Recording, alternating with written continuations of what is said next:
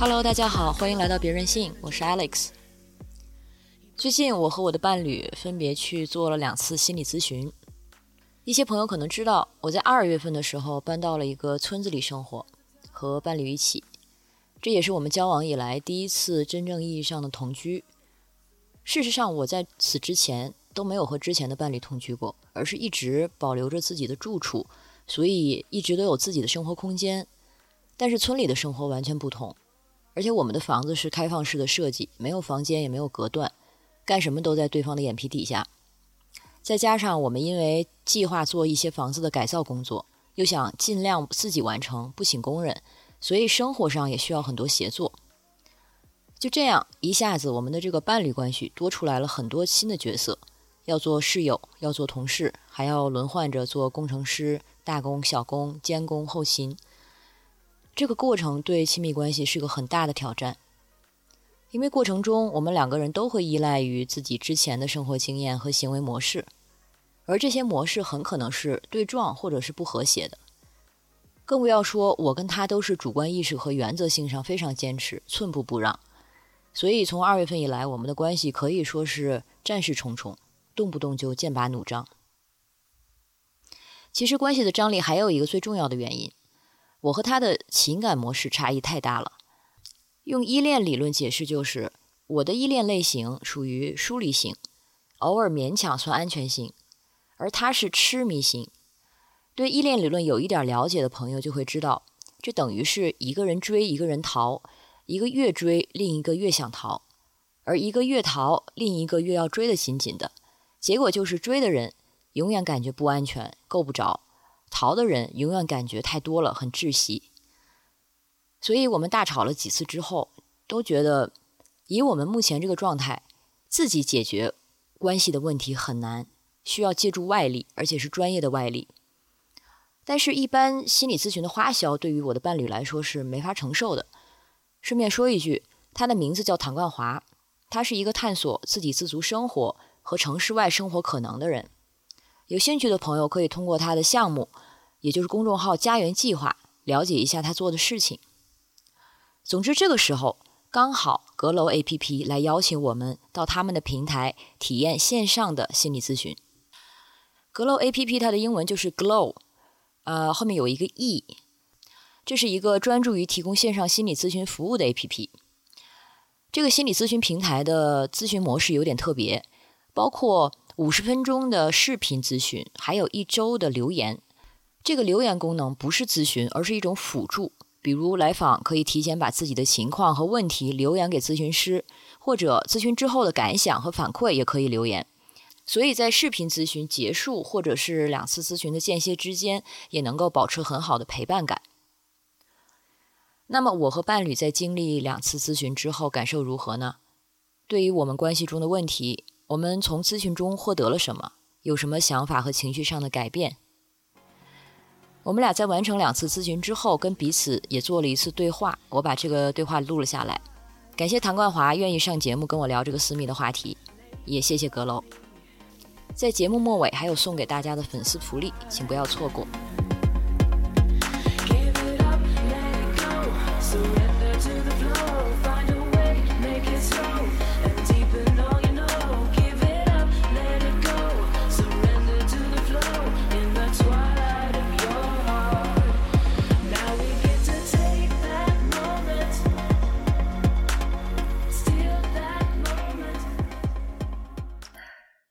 所以你现在感觉怎么样？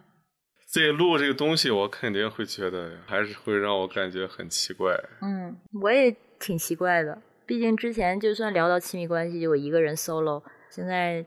和伴侣一起录一个对话，就算我们想假装这是一个我们两个人的私密对话，但是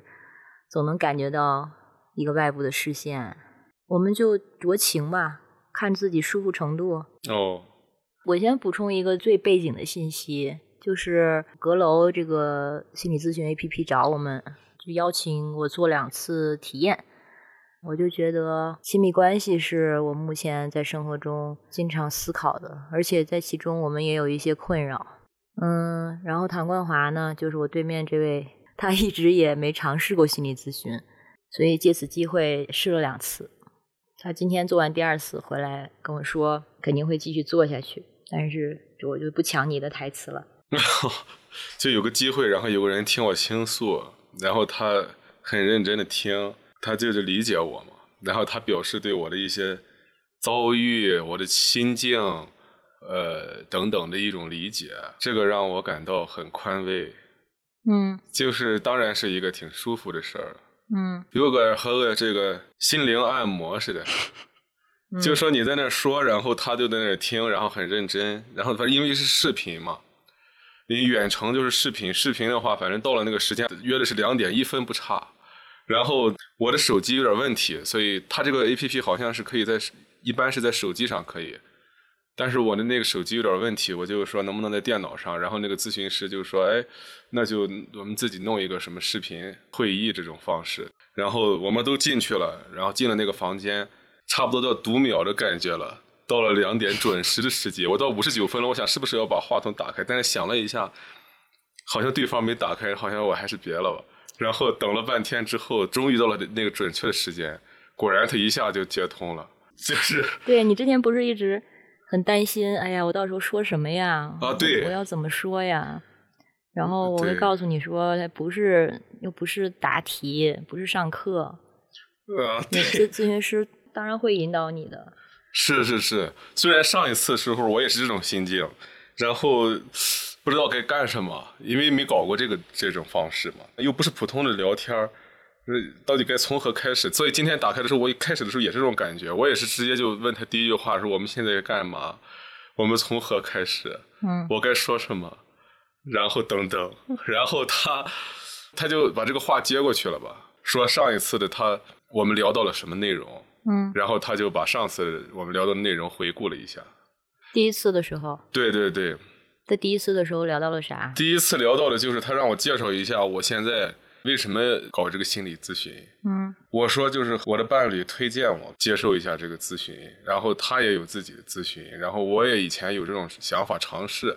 但是我一直没有这个预算。现在呢，我想试一下。嗯，然后再就是讲了一下这个我们具体的一些，他觉得我生活中问我生活中有什么困扰呀，或者是觉得有没有什么问题啊什么的。或者他说为什么你的伴侣会推荐你咨询呀等等，我就想可能是由于我们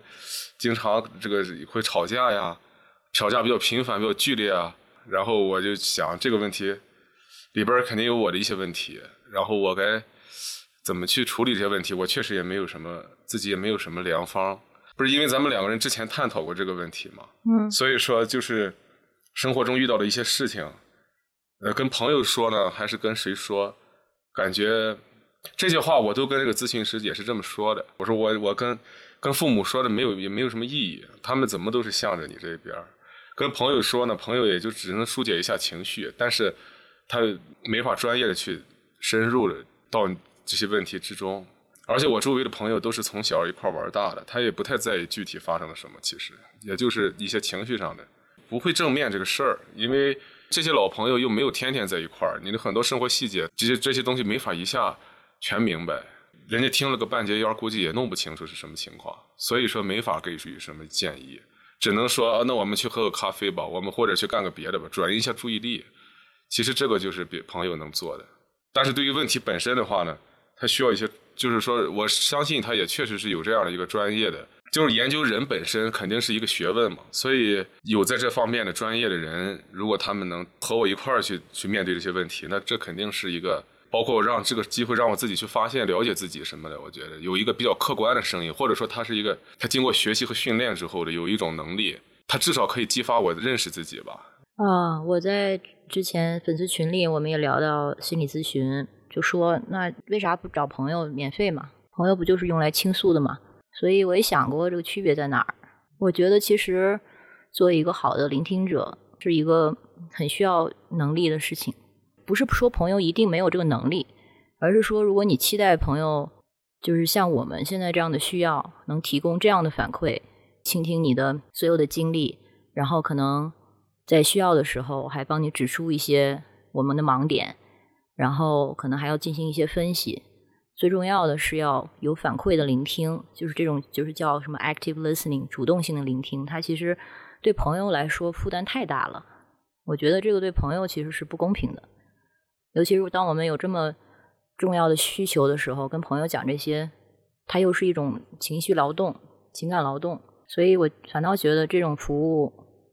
就是不应该免费进行。即使是我们找身身边很好的朋友，而且他可能的确也有这种情感判断等等这样的能力，但是这对他的要求很高，我们对他的期待也很高，我们就会觉得你怎么说，我怎么跟你说不清楚呢？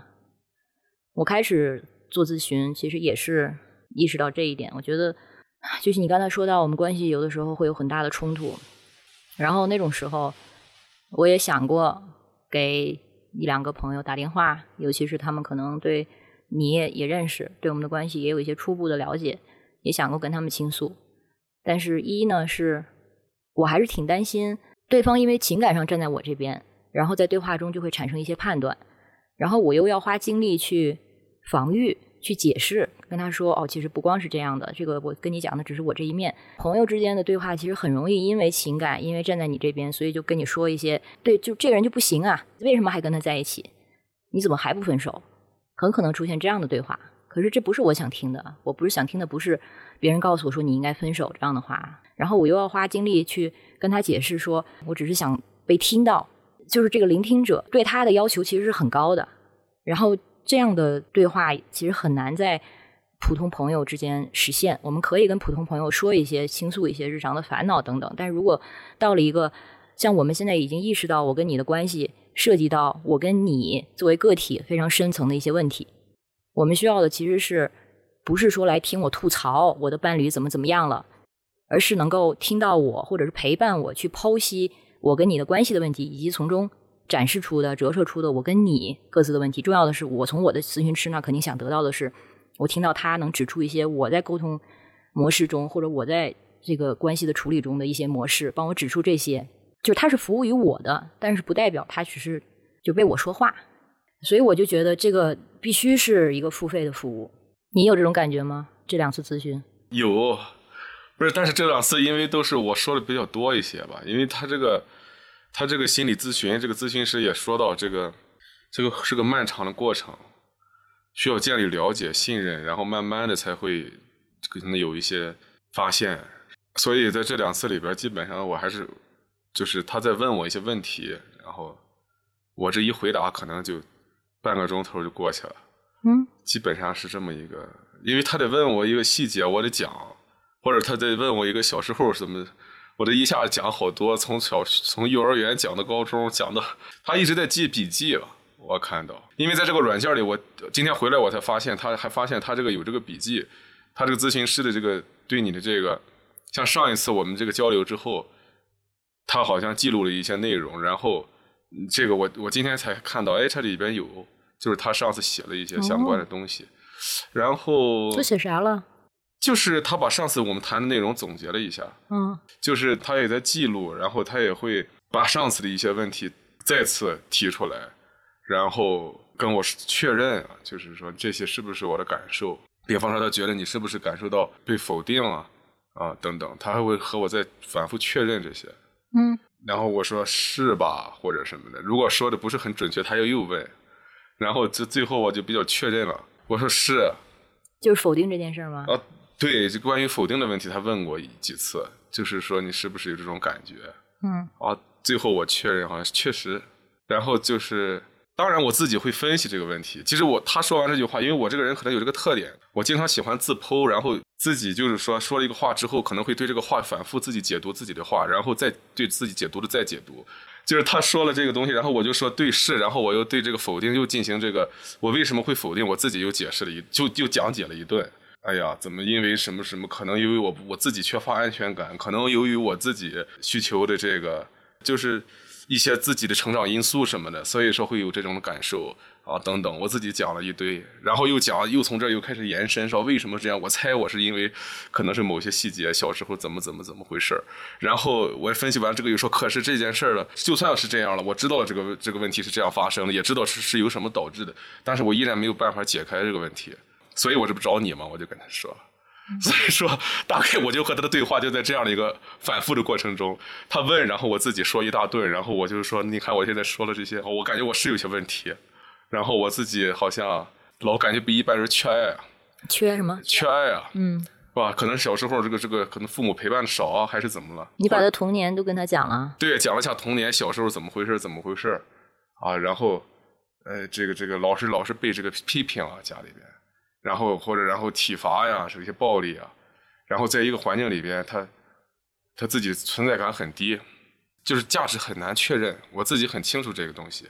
就是由于你在到处找这个价值，然后但是得到了很多否定，然后包括做出一些所谓的成果啊，自己小时候可能弄个什么东西，哎，给这个家里父母一展示，可能得到了这个否定，然后这个也基本上就是都是否定，那这个时候就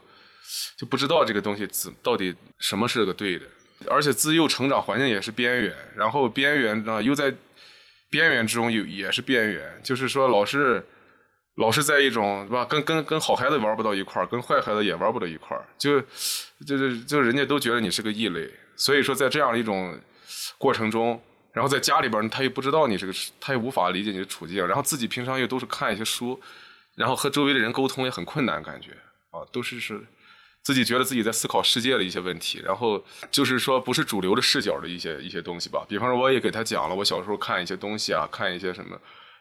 看那些庄子的故事呀，看一些什么，里面提供的那些世界观都是超越一般意义的时空观念的。然后，但是周围的人很难去谈这些问题。那个时候，大家也就是显摆一下自己的知识，周围的人或者是自己能背过一些什么一些术语和知识什么的，但是没法深入去探讨。然后自己很多思考也找不到什么人去交流，就是一个一个一个孤独的一个成长过程吧，就只能跟空气对话。或者，但是我后来把这个空气称之为跟一个高等存在，然后这样的一种东西。而这样的一种我和这样一个不确定的存在之间的这种对话，在我这个。这个成年以后基本上就不太再出现了，所以连这样的一个确认的声音好像也不存在。所以在这个过程中，该怎么去找到一个确认？我确实是可能每天我都会找一个时间，从过去好像取得了一些社会认可或者什么成绩里找到一点认同、自我认同，但是很快这个东西又又马上又崩塌，因为这些东西都让我感觉都很不很不靠谱。一般的社会关系中也很不靠谱，因为。大家充满了交易、利益、功利，他很难取得。再说我又非常多疑，基本上是没法建立什么很信任的关系。所以很多话、很多别人的东西我也听听不进去。不管是别人的赞赏、别人的欣赏，或者是什么别人说受到了启发、影响，这些东西我觉得都是他们很个人化的一种，或者他们他他们只是一种一种想接近的方式，或者是什么的。别人给你正面的评价，你也不相信？对，就是就是就是我很难相信。所以，我把整个自己的个人存在如何确定这件事儿，我因为我想了半天，从理性上可想，我没法取得这个世界上的所有人认同，这是不可能的一件事儿，我不可能完美，但是我还是需要这种认认同，所以我就把所有的这种对于价值的认同都放到一个，就是说我通过我自身的命运吧，去找到了一个和我平等的一个一个人，那比方就是你，或者是就是伴侣。就这个身份，他不是父母，不是一个一般朋友，他朝夕相处，然后他不会因为说一些话，是就是说不会说那些功利性的话，或者是利用我什么的，所以这个这个关系它是一个基于信任的，所以我只能靠这样的一个关系中，这个对方对我的很多判断来确认自己的价值，所以说我在生活中会给这个对方这个这个伴侣呢会带来很多压力，因为这个我这种需求。他确实是有点超乎寻常了，因为这里边有很矛盾的、很很悖论的地方。因为这个人如果是很真诚、客观，他就不可能说你什么都好。但是我没法接受对方说我的一点不好，所以说我又希望客观，所以这两点就非常的纠结，就导致于我没法接受现实。但是这些问题也正是我来找这个咨询师的原因，也许就是这些这些事儿导致我现在天天有点不太愉快。但是怎么解决，我现在还没有一个良方。对啊，就是我给你的评价，你也不是按比例吸收啊。你是我给你的赞美，你也是把它缩小，或者你听不到。可能我说十遍，正面的东西，可能你就吸收到一次。但是我给你任何的被你解读成否定或者批评的东西，比如说我给你是一分的，你会把它放大成这个振幅就会放大成十分。可能是吧。哎呀，这个具体，我的感受是这样。当然你说的话很重要呀，因为因为你说的话，它当然就像你说，如果你说用振幅来说的话，它当然因为外界所有的评价，我不能当做参考，因为那些事情他们也不足以评评价一个价一个人存在的价值。他们每个人都有自己的立场和视角，甚至于他们领自己的领域和派系，所以我没法去相信，我也不需要去关注，所以我把所有的这些关注全部都投射到你投投放到你的身上。那那当然，你说的话里面它是成倍的影响，就是无论是正面还是负面。但是你说正面可能很少，那是因为那是因为我自我本身有一些自我否定。这个这个在那个心理上，我看了一些书里边说的那个叫什么价值不稳定什么的那个概念里，就是本身可能我确实性格中有这样的，就是这个这个部分，然后高敏感不稳定、价值不稳定这样的一个人群，我是这样的一个人状态的话，他就会放大那些。呃，就是放大那个负面的部分，这个性格也也导致多疑，也导致很难信任别人，也导致放大负面。那对啊，这样的话，你还是没有办法拿我的话当参考呀，因为你是选择性的听一些，不听一些，就是这个振幅是根据你你有的配置去决定的。那我说的话还是没有办法对你产生真正客观的参考价值啊。呃，但是也是有作用的吧？这个我觉得不是最关键的问题，关键是如果说我把这个东西精力投投在这样的一个，就是个人存在的价值，然后投投在另外一个人的身认定对自己的认定上，这个对一个另一个人来说，他这个就是承担的压力太大，而且也没有一直一个人他能够做到，就这基本上是一个不可能的事儿。嗯，所以说在这个问题里边，这就是这就是我想去寻找的问题，探寻的这个问题答案，就是这个东西是就是我自身的这样的一个。这是我的问题，对对对，这个部分的问题就是说我得自己去想办法去探索。在我们找心理咨询之前，其实我们作为两个相对比较有自省能力的人，已经做过非常多轮的剖析了。我们也决定了，就发现了这个模式，就是你在我身上找价值感这一点，它是一个不可能的任务，它注定会失败。你刚才也说到了，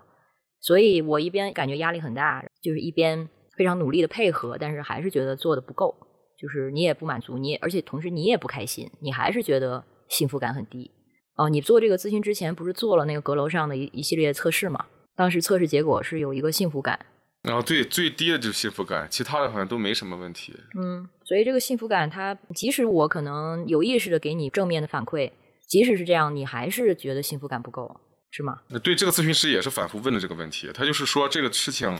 呃，对方的回应，对方他给予了回应。对吧？这个他他他从我的这个介绍中，他能听出来，对方是也给了给了回应，只是这个回应我在我这个地方他不不足够。现在问题是，他可能足够吗？他有可能就是永远不不足够，不是我还是谁？知道呀，所以我那说了嘛，这是不可能的嘛。但是我依然没有更好的方式，因为我没有一个更好的方式去找到这样的一个出路，就是说如何搞清楚这个这个在这个世界上自己存在在这儿是干嘛的。这么一件事儿，我我以为这就是为什么你做家园计划呀？我以为你会把这个价值感投注在这么一个一生要去经营的一个项目上。当然，他有情感上的一种诉求，因为就是从小对家庭的这个需求，他的缺失，他没有被满足，所以你想建立自己的家，真正意义上的自己的家园，然后它是安全的、稳定的，而且让人有足够的价值感的。嗯，而且在我出现之前，你也一直在做这件事儿。啊，对。之前我所做的事情就是就叫家园计划嘛，它就是探索一个家，怎么去实现一个有安全感的地方，然后又远离城市，然后去乡村生活，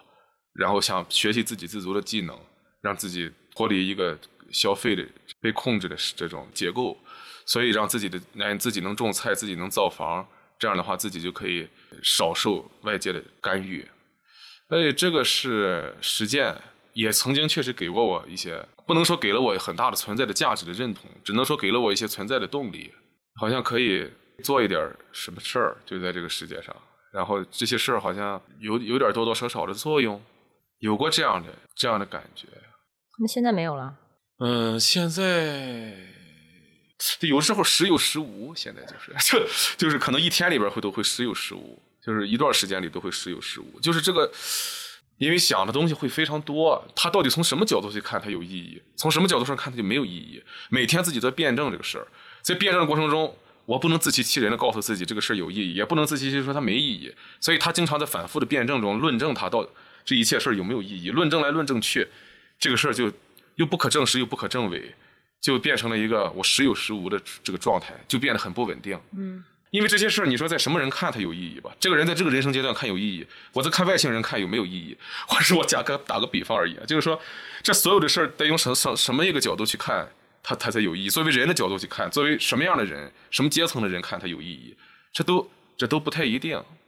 对于我自己来说，有没有意义？在某个人生阶段上，它也是有意义。那如果它有意义，就算它有意义，那我把有意义的部分其实我也做了，那我接下来的生活我意义何处何在呢？这全都是问题。所以说，是不是我就可以直接就是说，这有什么继续存在的理由呢？因为我已经就算这件事真的有意义，那这个意义已经完成了，那我那我接下来该干嘛呀？这就是说，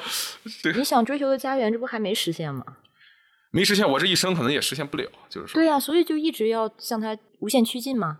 嗯，这不就是一个，在我听来，这可能就是我跟你的差别吧。在我听来，这就是一个很宏大但又同时很深远的意义了呀。很重要的一个驱动呀，这个东西很难很难。不是我都分享这么多了，你也没聊聊你的，你觉得沟通怎么样呀？和那咨询师？哦，像你说的，我也是大部分时间都在都是自己在说，然后对方可能会告诉我一些他的观察、他的察觉，比如说我说到某一些东西的时候，状态的变化，或者他会用一些比喻。来形容我跟你的关系，有的挺准确的，如果有的不够准确的话，我就可以再去校正，然后直到达到一个准确的一个模型。当然，这也是阶段性的，那也就是深入了我对目前关系状态的理解，也是通过这个谈话的过程中不停在变得清晰吧。像你说的很多问题，它就真的解决不了。心理咨询它本来也不是像吃药，吃两粒药就好了。可能最终解决方案恰恰是在于接受这些解决不了的东西，然后能够和它共存，至少让它到一个不影响生活功能、社会功能的一个状态。这个比喻不一定准确，但是有点像你就是带着一种病生活，像你之前有点像每天就是得打胰岛素，不打就会死。那个胰岛素就是我的给你的正面的认同，但是如果。我跟你的状态调和到一个我能接受给你这个分量的胰岛素，然后你也能够从中得到稳定性、稳定感、幸福感、满足感，那这个状态就可以持续。它不代表你就所谓治愈了，糖尿病也好不了。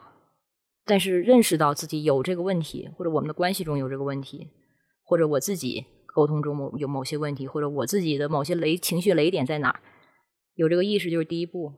然后我们就可以去看怎么去处理它，或者是面对它，或者是绕着它走。就像我跟你，我们不是已经建立了一个比喻，就是我跟你是推着一辆小车，然后现在在走一段非常坎坷的山路往上推，然后这段山路上有很多的小石子儿，然然后因为我们现在这个小车它又不是一个你知道那种什么山地跑车，它功能有限，所以可能一个小石子儿就把它撞翻了，就把它。别倒了，那我们要做的就是继续扶起来，继续往前走，就把车修好，不是我们现在好像停停下来能做的事儿，因为我们正在半山腰上。哦，对，我还跟那个咨询师谈到了这个，就是说，我是我理解是我们之间有这种比较巨大的差异，在生活的节奏上，还有这个习惯上，还是有很大差异的。就比方说，你可能更加习惯于，比方说自己比较个人的一个生活的状态。很多年，你也在一个个人生活的一个节奏里边，就是自己安排自己的一些工作，然后自己干嘛自己干嘛，有一个自己的安排。而且你也感情啊，或者这些事儿，好像这些情感的这些关系，不是说它是一个必须的东西，就是一个人好像搁自己也是可以。但是对我来说，这一点是不同的。我是肯定没法自己，就是我必须需要有人一块儿。所以说，这个是可能也是一个差异。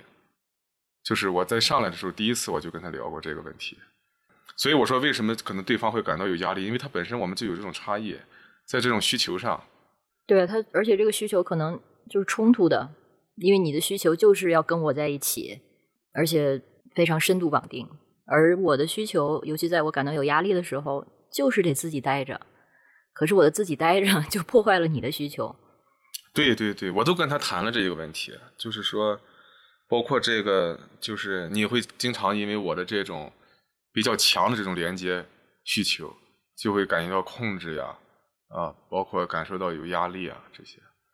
这些都是我都是知道的。然后也因为在这样的过程中呢，他进进入了一个循环。我有这样的需求，然后我提出了这种需求，然后这个需求和你有一些冲突，因为它会占用你的一些时间。或者是和你自己的个人节奏是有冲突的，所以我也可能没有办法达成我的这个需求，但是不代表你没有回应我的需求。那你可你会我们会去交流这些问题，但是在交流的过程中，可能就是慢慢这个这个冲突可能在这个过程中它会发酵，因为在一些情况下我没有达到我的这个满足需求的情况下，然后很多时候我会觉得是你不关心我，就是说是因为你的这个。对我的这个情感的这个浓度，它低于我低于我的标准，或所以说，呃，我就会觉得，哎，那你这么不喜欢我了？对，所以我对这个不喜欢我的这件事儿，我就把不安全感那块儿也给带出来了，就会觉得这个情况可能又是不是又没法一好好一块儿了？然后，然后我还得不停的去找你确认，我们是不是更加需要确认了？对我更加需要确认了，是不是我们这个关系不紧密了？不亲密了，不好了，所以我得不停去确认。我这个不停的确认，然后我就更烦了。占用了你很多的这个自己的这个，打破了你自己的一个节奏，然后你就觉得这个事儿又没法，又烦，又烦的话，有的时候你这个说话也会就会也会带有一些攻击性。可能他没有不是有意的，但是这个东西会被我马上当成一种，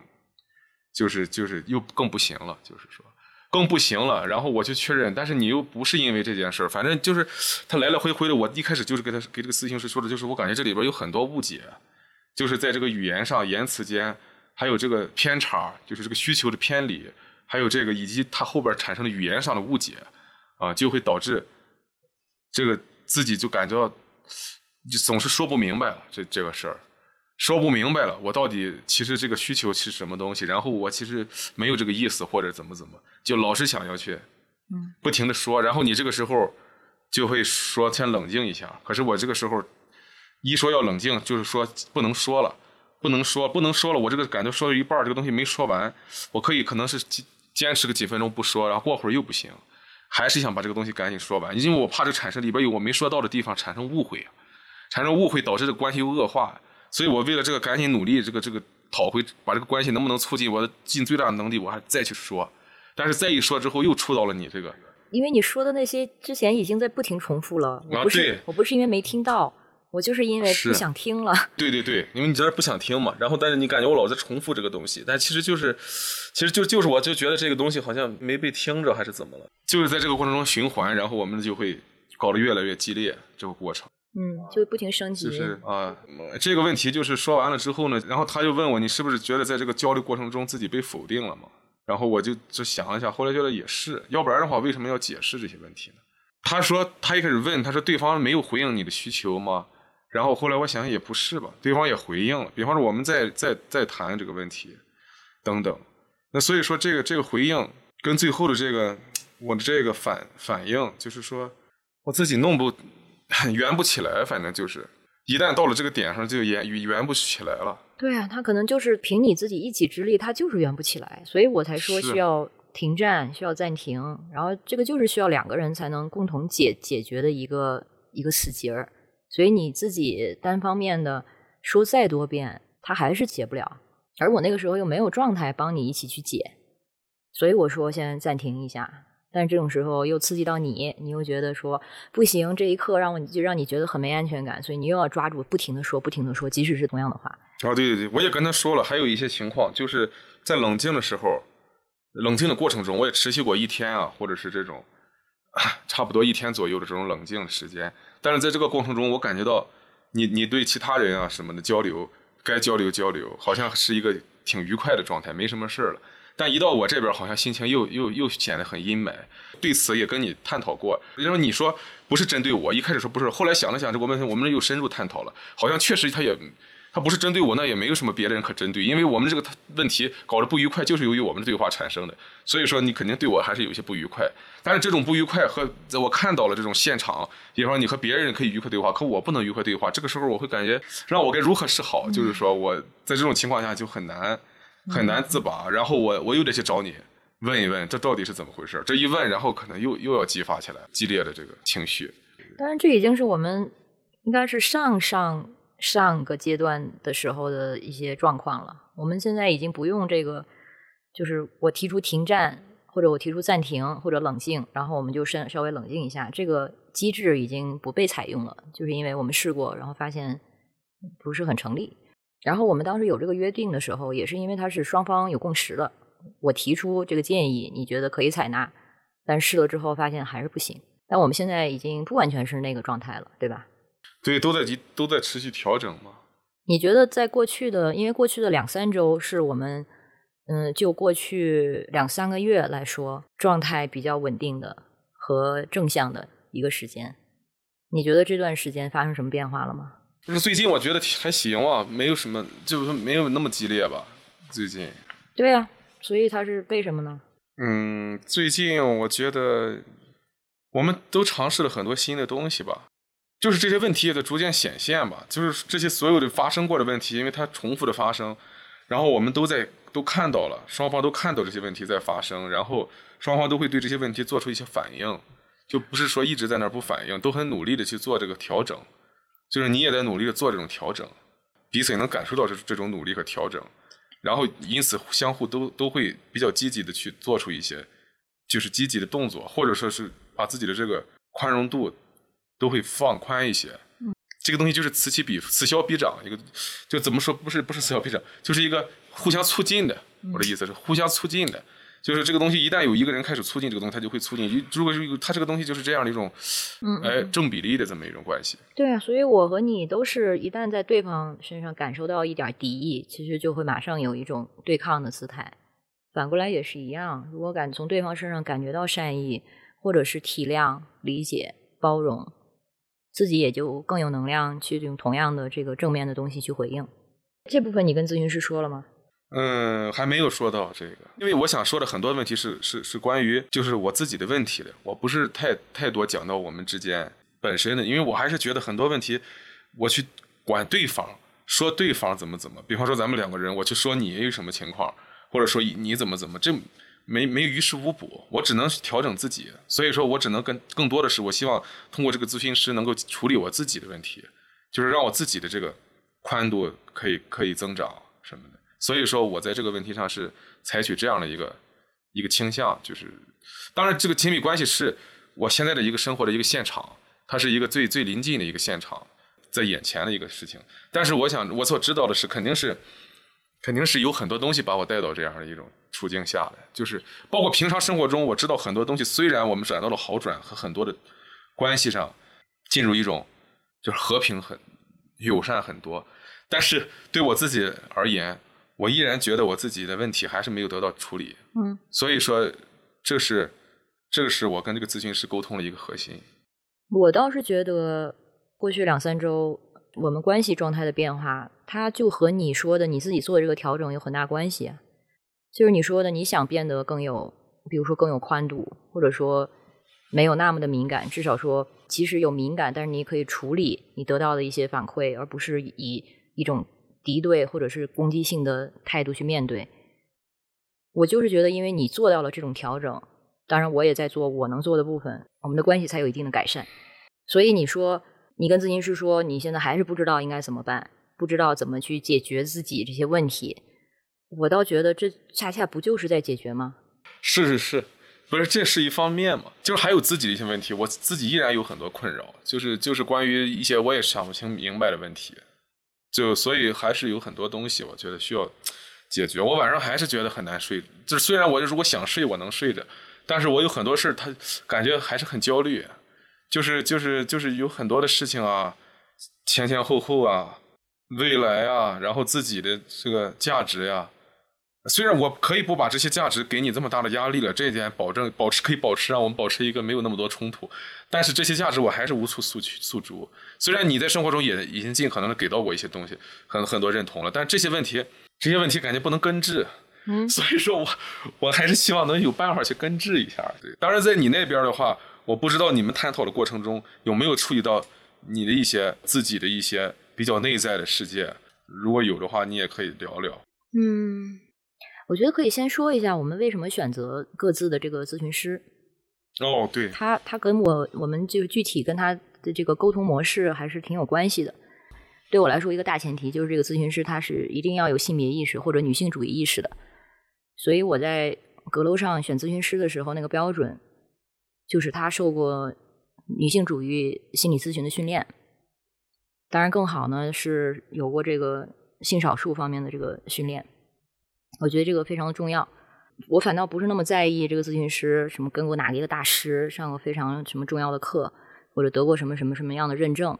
当然，他个人的经验、个人生存经验，就是年纪、阅历这些也是有关系的。但是我也不想找一个年纪跟我差距太大的，呃，而且一定要是一位女性。我认为这样子，他可能才能对我说的一些感受，以及我为什么用我这种方式处理我们的关系，才能更好的理解。甚至能感同身受，就算不能感同身受，他也能理解，而不是做一些价值判断。所以我找的这位咨询师也的确符合这个期待。所以我在跟他沟通过程中，他就有第一点是，就是指明我跟你的这个关系，或者我们两个的这种依赖模依恋模式，他可能是和嗯，不能说是大部分，就是和一些情侣中的这个依恋模式是相反的。就是我们也做过那个测试嘛，嗯，我就是属于逃避型或者是边缘的安全型，安全型和逃避型之间，你呢是属于依赖型，极度依赖。对，这也符合你刚才的描述。呃，他说这个可能在一些情侣中是反过来的嘛，就是女性可能更多的有这些依赖的或者情感的需求，可能是在他的一些来访中看到这样的模式，所以他对于我展现的这种模式。他给了我一个很正向的评价，就是他会感到有力量感。但是我们做到第二次的时候，他又提出一个观察，就是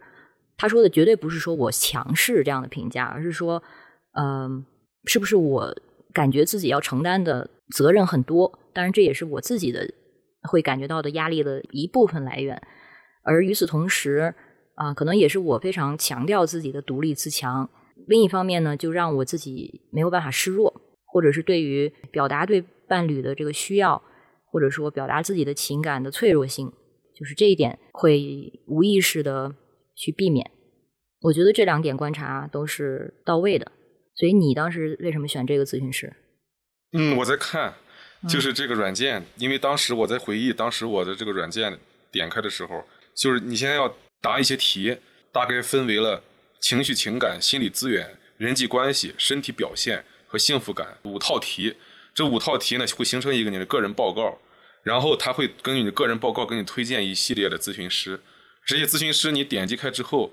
就是能看到每个咨询师他的一个标签吧，专业的一个角度的他的擅长。比方说，有的人会有他有过婚姻经历，他有过育儿的经历，或者他有过一些某个方面的是是是特别擅长。还有他的流派啊，流派啊，有有一些不同的流派。啊，有些人本主义流派啊，心理动力学啊或者是整合流派啊等等。然后另外他的擅长的群体也会有分类啊，有的人他会呃擅长一些对于这个学生群体或者对职场人群，或者是对这个呃父母啊，或者是对于这种呃就是孕产妇等等，会有不同的定位。嗯。然后他这个写的也比较清楚，而且确实不是每一个人他都是呃标签全都有。而是每个人确实有他的侧重，你能看出来啊。他只有一个人可能只选了几一两项、两三项，就是你能看出这个咨询师他专业这个方向。然后他还也有他的叫主诉问题，他擅长的主诉问题。比方说他最擅长的是哪个方面啊？包括情绪困扰、人际关系、家庭困扰、亲密关系、个人成长。然后学生学业的职场，还有一些心理健康创伤类的东西，嗯，他都会有他的自己的擅长规律。所以我从这个选咨询师，我和艾利克斯都在这个选咨询师这个方面花了挺挺长时间。就是说这几天里面，我们都讨论这个事儿，对，几天里面都在不停的。哎，今天发现几个几个咨询师，然后我们就互相交流一下，呃，是不是适合我们彼此也交换一下意见。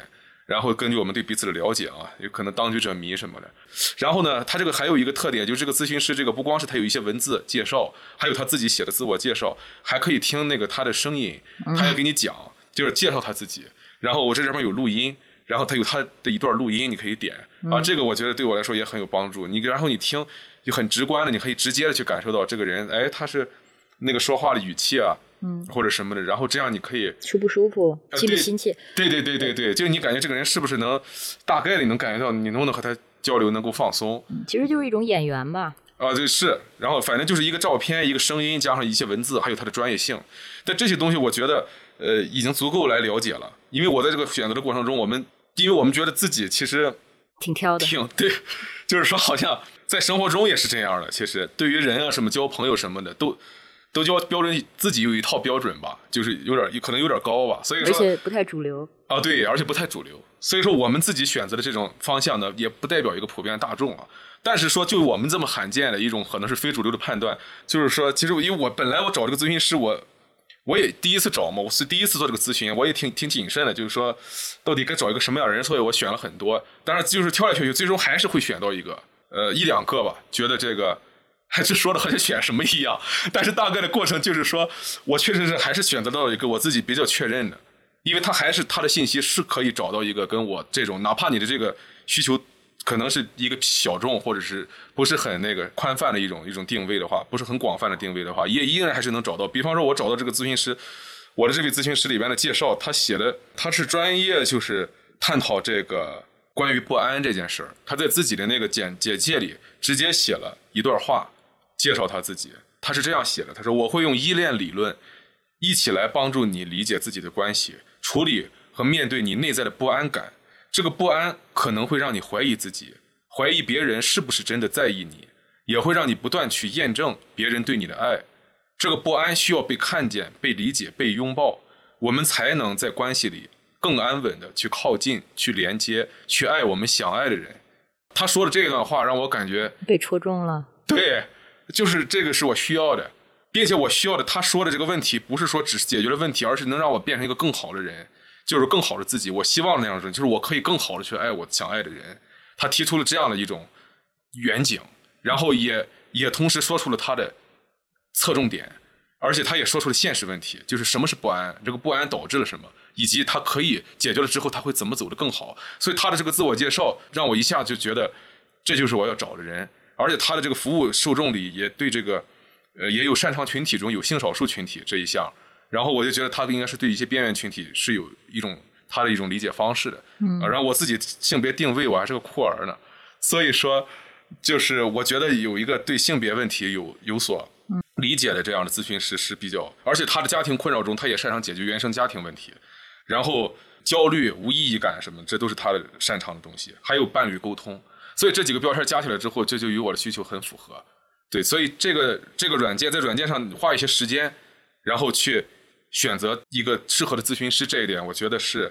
呃，这个软件是提供了这样的技术支持的。只是我们需要去花一些时间。对，花时间是先搞清楚自己的需求，自己是什么样的人，才能可能更准确的找到我们需要的人。因为它上面很多咨询师，他资历也非常的过硬，但是我就觉得可能。之前的生活经历啊，还有圈层啊，还有呃生活态度，不是说对错，但是就可能不是不一定会同频，所以关键还是先可能对自己的需求有一定的了解，才能更准确的找到能够更好服务你的。然后还有一个 一个发现，就是最后找的这两位，我跟你找的咨询师，其实从外形上怎么说呢，都是短发戴眼镜。就是从形象上也有一种亲近感吧，因为比较接近我自己的形象。这个东西 就是不是这个东西，它是一个潜意识的作用。我自己肯定会我说所谓的演员，它其实就包括这个部分。然后，如果是让我觉得外观上让我觉得啊，可能让我一下子就觉得这是我的一位阿姨或者是一位妹妹，我也可能很难就是有那种同龄人的表达的方式或表达欲。所以，还是回到自己对自己的定位。因为每个人都不一样，找到自己那一款。确实，他是这个。因为我们看着我看着里面的这些人的资料的时候，就是有一些咨询师的他的介绍里面会提到他们以前的背景，比方说教育集团高管，有非常资深的、非常丰富的工作背景。但这一点来说，对我来说就吸引力不大，因为这个不是我的主要主要的解决我自己问题的方向。但是我相信这一点对于就是其他的一些大众的受众也会有相应的。比方说，有一些人像找心理咨询的人，他们也许在收入阶层上啊，当然我可能就真的不是这个收入阶层，不符合他这个手里边的用户定位。但是有一些收入阶层可能遇到心理问题等等，就是高管或者是有这样的很巨大的心理压力和工作压力的群体，所以他们需要能够有过这种工作经验的人和他们共鸣。所以这里面我能看到有很多都是有这种呃外企经验或者是高管经验工作经历的人，这些人他们应该是有这样的。经历的人，虽然这些人不是我需要的人，但是我相信这个软件上提供了，因为它非常多的人选，呃，咨询师，它会适用于很多人。呃，这种需求现在非常普遍，因为其实我们有些困惑、有些困扰，它确实确实没没处诉诸，特别是可能是到了一定的这个，我不是在一个什么所谓职场里的一个人啊，我一直都是个自由职业人，十多年，自己自己自己安排自己的啊生活的节奏啊，工作的周期什么，选择自己的朋友什么，但是很多人可能不一定有这样的。怎么？而且我在这样一个自由的情况下，我还觉得自己还需要心理咨询呢。就是说，就是说，就是我，我觉得虽然我自己很自由了，没有老板天天安排我，如果我有的话，我觉得我肯定估计已经活不下去了。所以说现在的情况我，或者你的老板活不下去了啊，也可能老板也活不下去了。就是就就就是说，在在在这样的情况下，就是说，我就需要自己。如果是我想一下，如果是在职场所谓的职场环境里，如果在那样一个小环境里，反正我觉得我肯定是离不了这个了。如果我在那样一个职业氛围中，我又有那个收入，同时我要面对的那个压力，对我来说，我肯定就是我现在的情况，我也觉得我我现在我还挺需要这个的，只是因为我现在预算有限，要不然的话，我还真想老和这个咨询师长期的交流，因为每次和他交流，就是你这虽然只有两次，但是和他交流的时候，你的感觉确实很舒服，不需要去顾虑。你说的话会对他造成什么影响，或者说他会怎么评价你的话，然后他他的反应也确实让你觉得你可以很自由的表达，因为有一个人他能。在那儿这样耐心的听你讲，认真的帮你分析，整个光这个态度，就是说已经让你很很爽了，并且说出的过程中，你已经产生了自我的一些通通过对方的这个咨询师的一些问题，因为他问的这些问题，他不会去瞎问，他说的问题首先不会让你感觉到有任何的攻击性，最容易感觉到的就是在对话过程中，一般对话过程中，你会觉得会对你的你的事情经历进行评价评判，这个评判很容易被理解成一种指责或者是一种教育。啊，或者是人家找了个人，怎么这个人来教育你？或者你跟一个长辈，或者跟一个什么有经验，或者跟朋友说，他也会给你说一些建议。但这种东西会让你觉得，哎，这是在怎么给我上课什么的。所以这个如果一旦有了这种感觉之后，我就感觉就不是很放松了。我就会需要，我就因为我又得面临还还得还得跟你谈这个事儿之后，我还得还得解释，还得解释，对，还得我怎么是跟你告诉你说，我不需要你给我上课，我只是想跟你说说这个情况。那。这这些情况，在这种咨询师，我这两次咨询中，我完全没有遇到这种最常见的这种被被教育，或者是被过分关怀也没有，被指责这更没有了。就是说，在一般的过程中，比如说我和 Alex 沟通过程中，我经常会感觉被指责，就是说，不，这个很正常。就是说，我觉得就是一般人在沟通，要不然我们都在很很努力的在学习和实践非暴力沟通啊，就是因为人在沟通中如果不学习的话，随便一出口，别人就会。感觉到被指责，因为你在表达的时候你是无心的在说话，而你所我们自己所学习的语言就是从别人那儿继承来的。我们从我们的长辈、从周围的环境继承来的语言，它就是具有带有这种指责的这种语气。他用的词，这些词就是说，大部分的词其实在沟通中他不能用，在非暴非暴力沟通中，那个就是马歇尔那个非暴力沟通中写的，他都能哪些词能用，哪些词不能用，都给归类。就是我们生活中随便说一句话，说哎呀你哎什么你你你这样做可能不太好。什么的这一句话，别人都会觉得被指责，这个不太啊，或者说你这样可能不够什么什么，这么说我们觉得挺客观的嘛，我自己觉得，但是对方还是会觉得被指责，就是非常难让人感觉到不被指责，所以就光说话这一点，这个咨询师需要经过很大很强度的训练，并且自己得非常的集中注意力。他才能做到这一点。对，就是回到我开头说的那一点，找到一个好的聆听者，他其实非常难得的，就是因为这背后其实有这么多的技技术跟能力。我今天晚上也收到我的咨询师给我的这个信息了，他好像对每个人风格不一样吧？你的咨询师是给你发他的笔记，我的这位是每次给我发一个他的信息，就是他这个经过我们这个通话日程之后他的感受。我觉得这个还挺特别的，因为这个真的是让我会觉得，就陪伴感非常的强。他第一次通话结束之后跟我说的就是，他感受到，一是我刚才说到那个女性主义意识让他感受到能量；第二点呢，是他感受到我在从对立走向真诚、尊重、互助的道路上做出的努力。嗯，对，这是我刚才没想起来的一部分，因为我第一次的时候跟他聊到，我跟你的沟通中之前用到的观念扩张这个词。我的一些女性主义意识，对于我现在处在一个异性恋关系中，它对于我们具体的这个关系，它有的时候是会产生很大的张力。因为虽然你刚才提到你现在性别认同是酷儿，但是我在和一个生理性别是男性的人的交往中，我自己会带着一些特别敏感的警惕感，所以可能如果遇到一些，比如说加入家务的分配，或者是一些。呃，事情会让就触及到我认为的不平等的关系的时候，我会往那边引申。这样的结果就是我很难把你看作一个真实的人，我会把你看作是只是一个男人，而且是可能带有一些所谓典型性的男人。那其实这已经是产生了判断了。你刚才说到的这些情感判断，在我的脑子中一旦产生了这样的观念，它自然会通过我跟你的沟通中流露出来，然后你就会从中感觉到敌意。你又是一个非常敏感的人，你就会感觉到我把你当做一个男的了，我把你当做一个就是一个典型的男的了。然后你会说，你不要说跟我说你们这些男的怎么怎么样，这也是我们之间的一个冲突吧，对吧？对对对，我第一次听到这个话的时候，肯定是觉得这个话是针对直接朝向我说的嘛。我我我会对这个这个事儿会有一些感觉，尤其是在过去的两三个月，我觉得我在做的调整，其中一项很很大的重点就是把。性别理念的东西不是说抛开，而是说如何能把它兼容，同时对关系中的一些东西，比如说，就当我自己做一些，比如说软化的沟通的时候，我能不能让自己不要做一个典型的异性恋关系中的那个典型的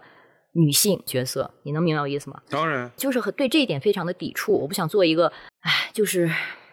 这样说可能会攻击到很多人，会冒犯到很多人。我就是不想做一个惯着自己男性伴侣的那么一个女性。但这是我对自己的某种期待跟要求，但是他肯定会投射到你的身上，所以我咨询师给我的这个第一个反馈，就是因为我跟他说的，我在尝试从对立面走到一个，就把对方看成人，真诚、尊重和互助，就是我在做一些，就是做一些软化的沟通的时候，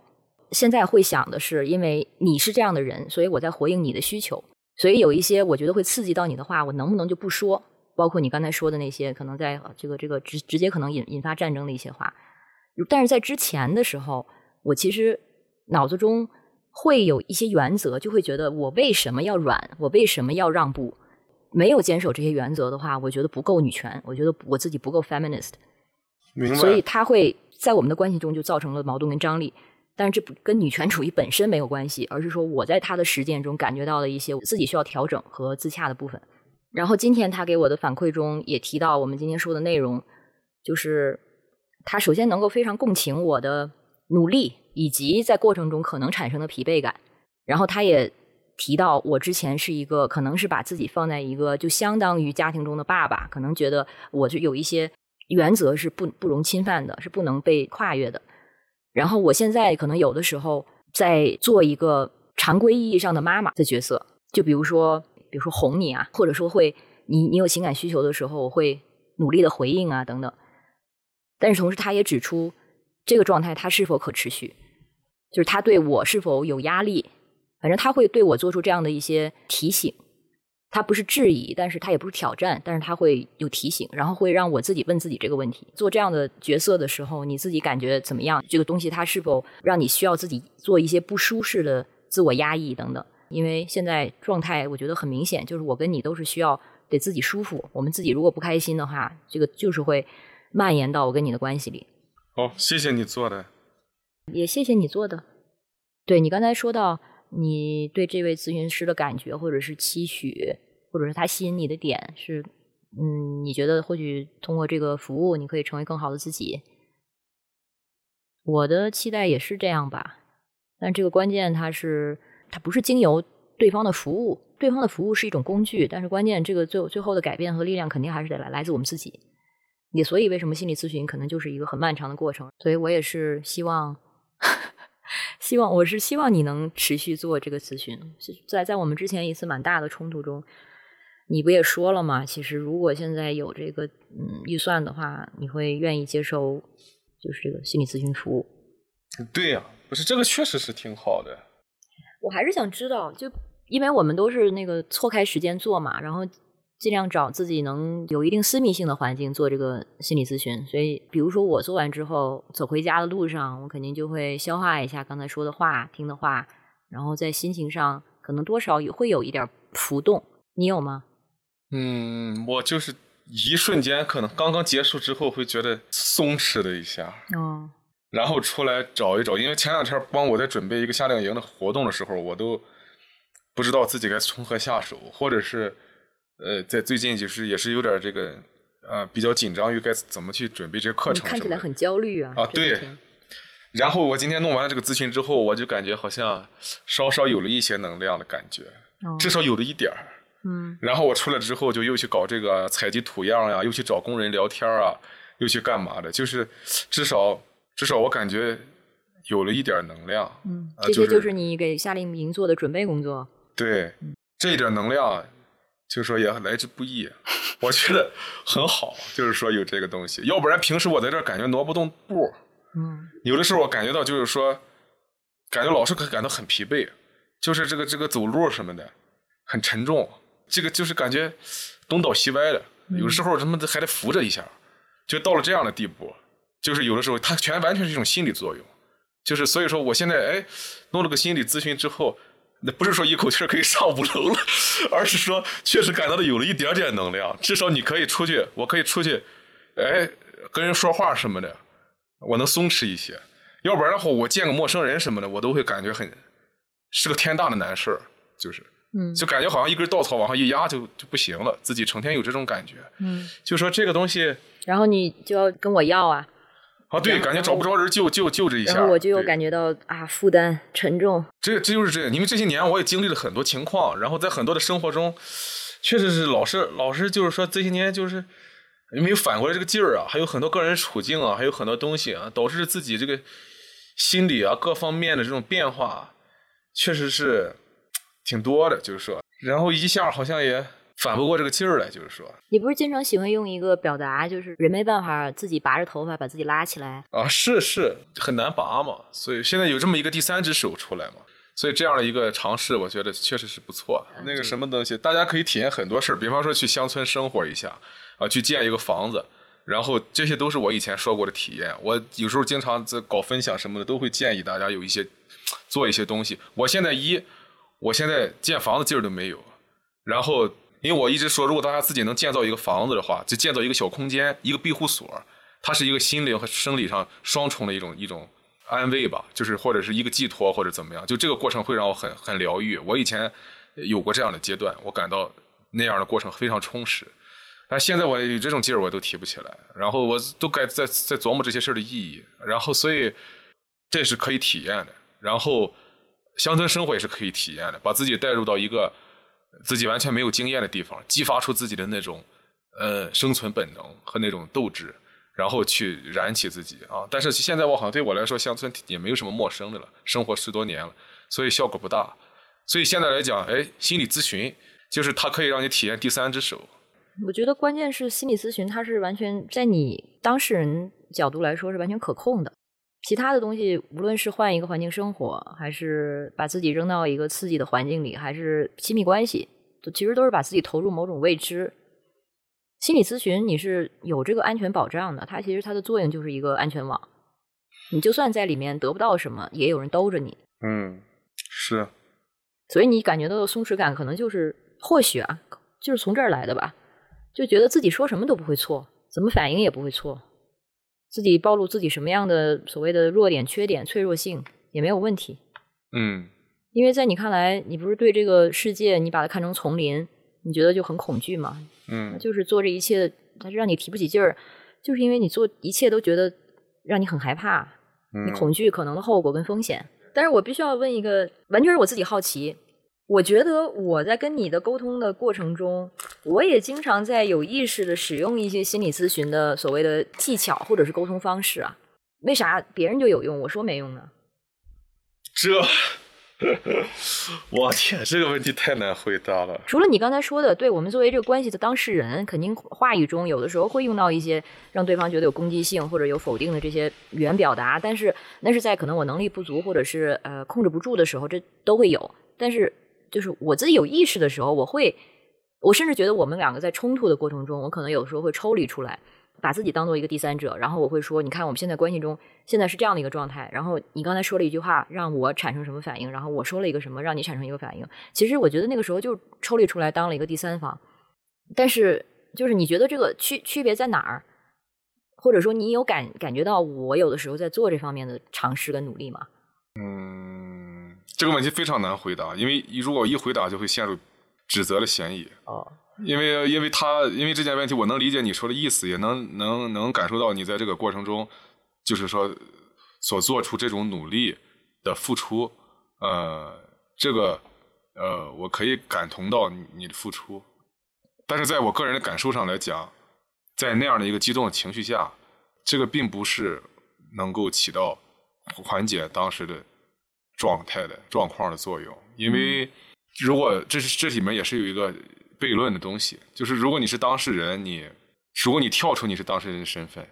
那你对当事人的身份就不负责任。不是说不负责任是是一个，你看这个人很容易陷入这个这样的一个一个一个误会啊，就是说好像这个事儿是怎么是在说你没有做到什么东西，而是说他这个行为本身它存在这样一个，如果跳出来的话，那那我们怎么以自己的身份去面对这个所处的这个问题本身，那就变成了一个对处理这个情绪，但当时的情况下。当事人是要去解决和处理一个具体的事情，虽然我们可以去过了这个事之后，可以去推断，哦，这就是一个情绪造成的，但是在当时的情况下，是针对一个事情。如果在针对一个事情的时候，有个人说你现在只是在情绪化，那这个人会说，我在说的是这件事儿。你怎么关注的是我的情绪？当然，我们现在冷静下来知道，一切都是由情绪导致的。但是在当时那个情况下，如果如果当当当时的我或者是你，反正任何一个人，他在谈的是这件事儿，那如果突然跳出来跟他说，虽然跳出来这个行为已经很不简单，也确实是试图解决问题，但是问题是在当场的那个人他会觉得你没有在尊重我在谈的这件事儿，而且如果说我们能够在。非常激动的情况下，能瞬间冷却，具有这样的一种能力的话，那这个也不需要寻求外力了。我觉得这个是非常的一件真难的一件事。嗯嗯，就是你可以在某些情况下可以做到，但是有一次做不到，等于没做到。就是这个不是说，呃，我们去使劲勉力能做到跳出来就有效的，因为如果能达到那样的一个开悟状态，或者是。顿悟之后的状态，可以做到完全身居室外，不受情感因素影响，不以物喜，不以己悲的状态的那那样的话有效，因为所有的所有的话，根本情绪就不会波动，就根本不会出现跳出来的问题了。那我们本来本来就在外边，但是如果一旦进入其中，有一次进入其中，他就会一直在其中，偶尔的跳出来作用不大。能不能这么理解？就是你在那个情境中的时候，你的情绪恰恰就是希望我。做出回应，你就是想让我作为当事人对你的情绪做出回应，而不是希望我就成为一个所谓咨询师或者是一个第三人的一个姿态。对我跟那个咨询师也谈了，我说你也是学心理的，也是专业的，然后所以说在这个过程中这些问题，但是我所说的问题还是跟他讲的是我自己有很多问题要解决，所以虽然我面对一个专业人士，他本身就是我的伴侣，但是他依然解决不了我自身的问题。这个不是说就是我身边的这样的一个关系中他有多专业，这能。这能解决问题，因为这个这个是它是涉及到具体事务的。我这个咨询师他是第三方，就是因为他没有涉足到我的具体事务。如果我和他是朋友，我们俩在一块干一个事儿，他就算他是咨询师没有用。嗯嗯。他说不出，就是他就算能说出客观的话，我也不听了。嗯。因为他现在没有和我产生任何其他事务，他只负责这一件事儿，而且他和我生活中没有任何具体的事物交集或一些什么观念上的交集，呃，或者是生活习惯上的交集。或者我们对某些事情有什么看法，就没有这些事儿。他就是一个开悟状态，可以说就是理想上说的开悟状态，就是他是完全他不把我的话，其实他既把我的话听进去，他又不把我的话当回事儿。所以说这就是不以物喜，不以己悲。他可以做到这样的一种，可以说是一种超越的状态。所以因为他有这么一个，这就是他的专业所在吧？他就他就是可以超越这一般关系。所以说我们现在在一般关系之中，除非我们可以达到顿悟状态，否则的话，顿悟状态是什么意思？大概意思就是说我听见你的话了，并且我也感受到了，然后我给你的回应还是你想听的，然后我自己因为我说了这些话而丝毫不入戏，我还可以完全回应，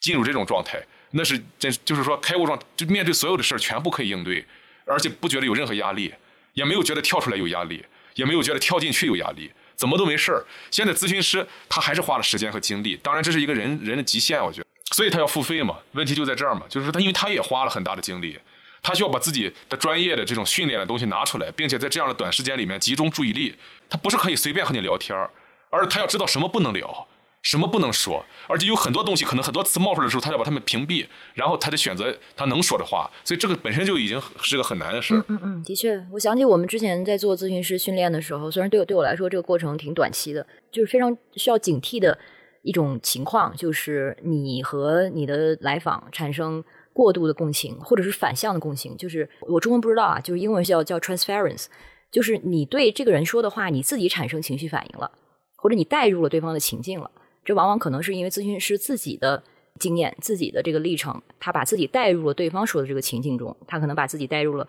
中间的一个角色里，然后就产生的这个情绪反应会影响到他的这个专业度和伦理。所以，对，就是为什么在关系中的两个人，就算是可能有所谓的心理咨询或者心理学方面的训练，也有的时候难以自救吧。没错，好，还有什么要补充的吗？没有什么，嗯。我很高兴你得到了帮助，哦，我也很高兴，我也很高兴我得到了帮助。哦，这分享很愉快。好，晚安。晚安。亲密关系里遇到的矛盾，其实往往是两个人各有需要解决的议题，而这些关于自己的议题相互碰撞，就成了关系的问题。我不知道这次录音里面谈到的内容对大家是否会有一点启发或者帮助，但是我相信很多人对于。其中的苦恼、郁闷、焦灼、不安等等情绪一定会有共鸣。如果你也被这样的情绪困扰，或者正在经历一些事件和难挨的阶段，感到自己需要倾诉、需要疏解或者需要帮助，可以试试到阁楼咨询。阁楼独有的一次五十分钟视频咨询，加上一周留言的模式，性价比非常高。咨询师也是经过严格的筛选，来访者可以通过咨询师的自我介绍，充分的选择。平台也非常的灵活，支持更换咨询师。有需要的朋友，请下载 Glow 阁楼 APP，用别人性播客的邀请码，也就是别人性播客的第一个手写字母 BRXBK，就可以享受五十元的折扣。还有更多的听友福利，包括多达两百元的优惠券。有兴趣的大家，请关注本期节目的 Show Notes 或者评论区。那谢谢你的收听，我们下期节目见。